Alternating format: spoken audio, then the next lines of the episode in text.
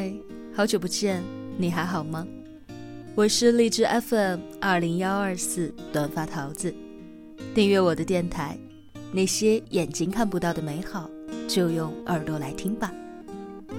今日份的故事，我的朋友是妓女，作者安淑妍，简书签约作者，新浪微博安淑妍的日常，高冷逗逼，文艺温暖。我要去你的世界，做一个闪闪发光的神经病。个人微信公众号安舒妍。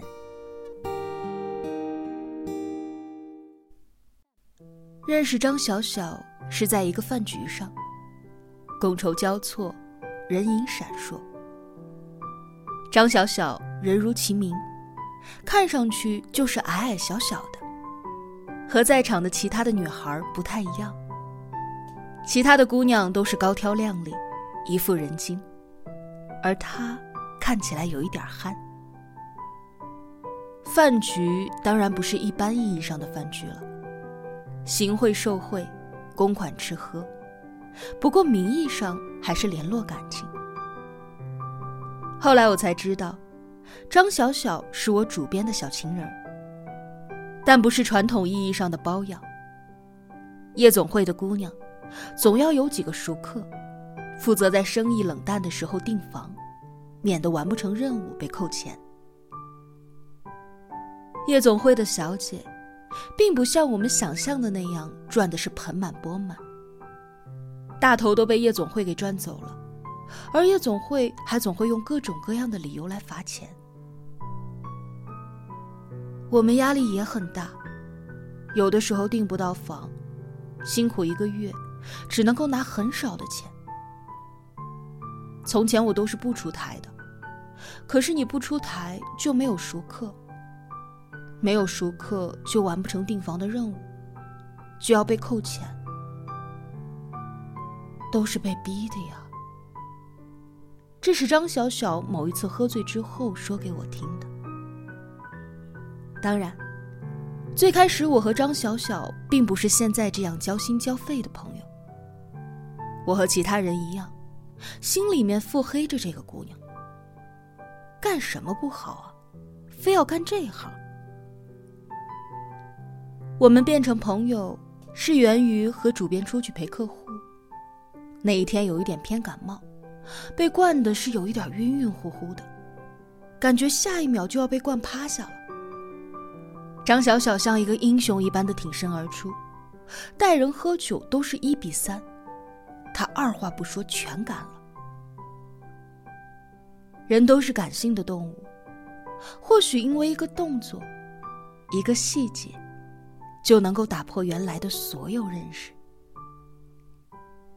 那一瞬间，我就觉得这个姑娘值得交朋友。那天晚上是张小小把我送回家的，为此她求了我们主编很久。毕竟是主编带他出台的，不陪金主过夜，非要送我回家。说不感动那是假的。那天晚上，我们两个睡在一张床上，聊得天南海北。可能是成年人之间的默契，我没有问他为什么要干这一行，他也没讲。我知道。每个人的身上都有一些不能够敞开给别人看的伤口，它就像是一个脓包，是任何药都医治不了，但却又时时刻刻的会折磨着自己。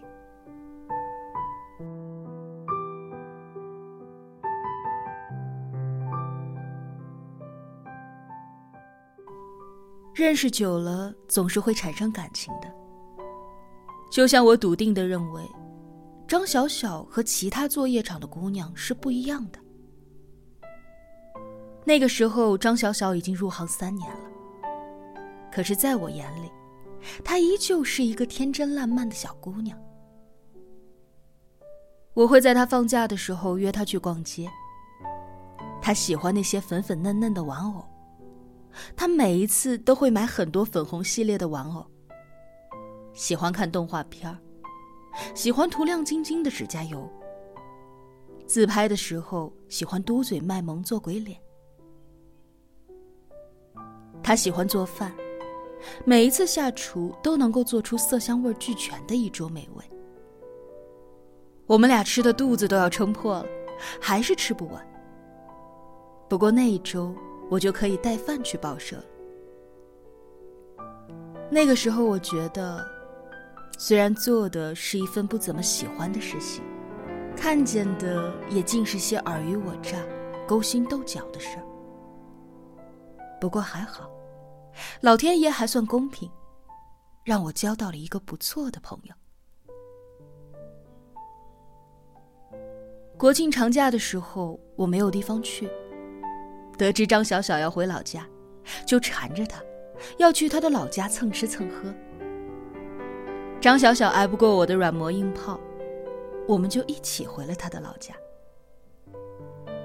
他家和我想象的一样偏僻。下了飞机要坐大巴，下了大巴还要坐船，最后还要坐三轮，整整一天的行程全都在路上。终于到他家了，他家人可能没有意识到我的到来，显得有一点不知所措，不过还是异常热情的。张小小的父母总是旁敲侧击的询问我：“小小在武汉做什么工作啊？”在他们眼里，自家闺女没有学历，还能挣这么多的钱，心里头急得不行。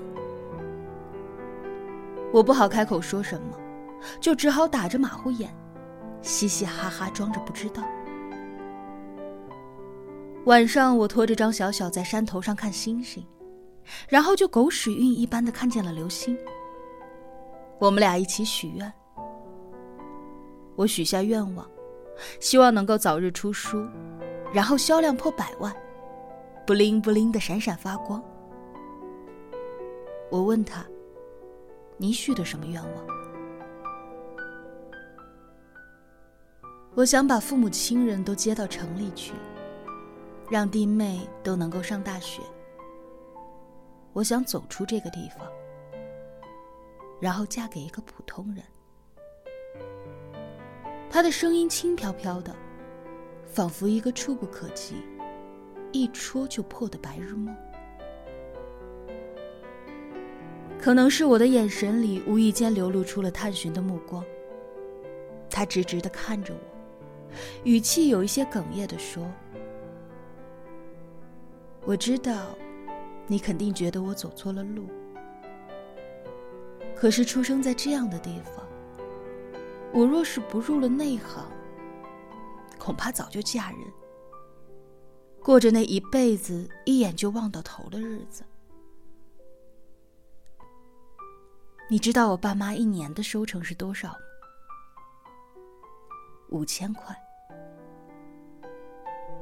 一年呢，整整一年的风吹日晒，早出晚归，赚的这点钱。还不够我们在包厢里消费一晚上。我从来不抱怨命运这种东西，因为没有办法。可是我不想过这种日子。说到这里的时候，他哭得歇斯底里，可我依旧在他的眼睛里看到了闪闪的星光。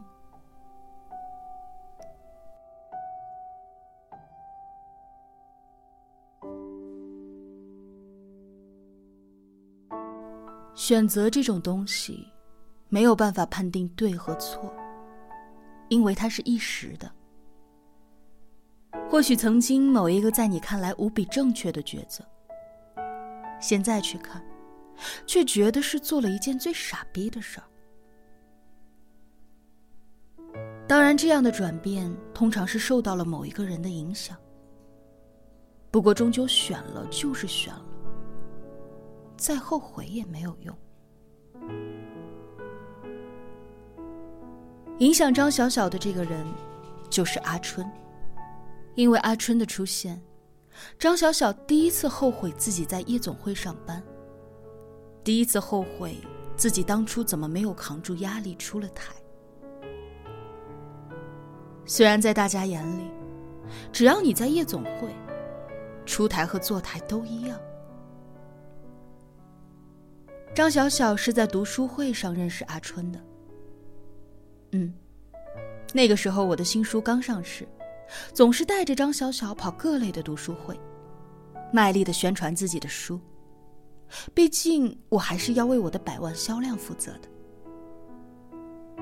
天生大大咧咧的我，并不知道阿春是喜欢我的。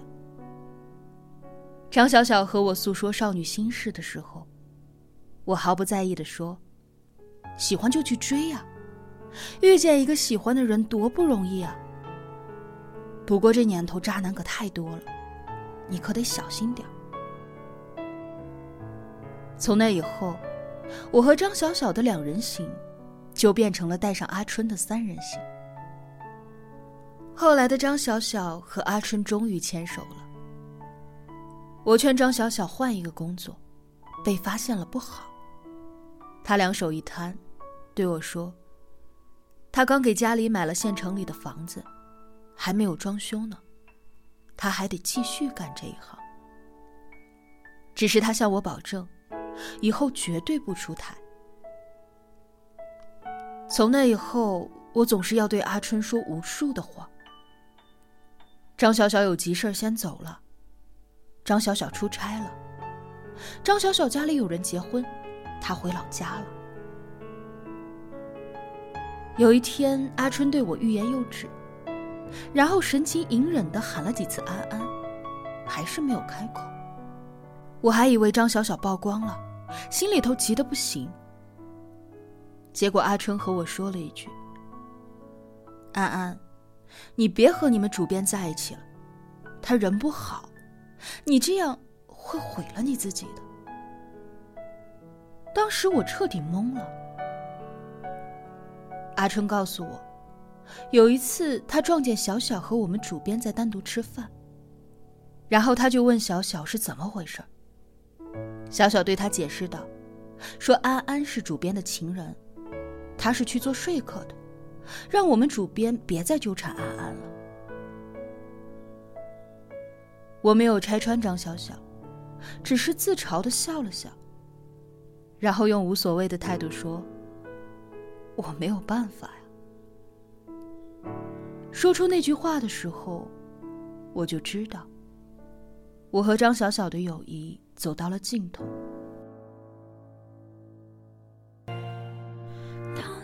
我很难说清楚，我们手挽手的日日夜夜，我心里想的是什么。我从来不介意他的身份，心里还遗憾自己不是男生。否则一定要娶她。我清楚，很多人是不能够决定自己的人生的。他想要的比别人多，就要付出比别人更多的东西。他终究没能和阿春走到最后。有一天，我无意间翻微博的时候，查看已关注的时候，翻到最后几页。看到了那个时候我给他注册的微博号，点进去只有一篇博文，关于他对阿春的漫长喜欢，以及对我的无限愧疚。他从一开始就知道阿春喜欢我，所以故意冲阿春说我和主编有问题。可惜最后还是丢掉了朋友，也没了爱情。我看了一下更新的时间，是很久之前了。那个时候我已经来到了上海。我打了那个我很久都没有拨通的电话，提示是空号。好像到最后，我们都没有好好的告别。张小小，谢谢你来过我的青春。谢谢你曾经在我坚持不下去的时候鼓励过我。谢谢你陪我吃过那么多顿饭。